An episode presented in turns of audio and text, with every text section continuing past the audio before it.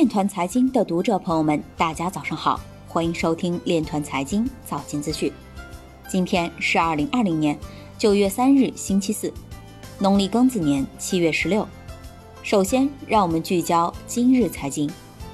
美国政府要求对 OneCoin 同谋者处以三点九三亿美元罚款。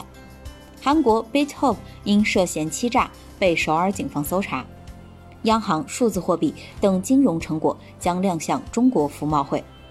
广西完成首家法人银行机构区块链服务平台直连工作。八月，全球近百分之五十区块链投融资项目与 DeFi 有关。八月，稳定币发行量增至一百六十二亿美元，USDC 市场份额逐步扩大。韵达携手英特尔成立智慧物流实验室。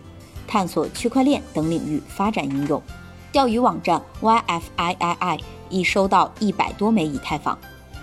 韦世评级表示，创造性的使用去中心化金融也在增加系统性风险。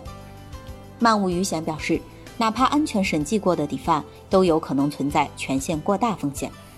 今日财经就到这里，下面我们来聊一聊关于区块链的那些事儿。据证券日报九月一日消息。中国上海自贸区研究院、浦东改革与发展研究院金融研究室主任刘斌表示，区块链技术可以帮助银行缓解信息不对称和信任不对称的问题，解决银行业务痛点，有助于银行内部体系的改造，优化其管理体系及业务流程。此外，还可以在防范金融风险与创新之间实现比较好的平衡。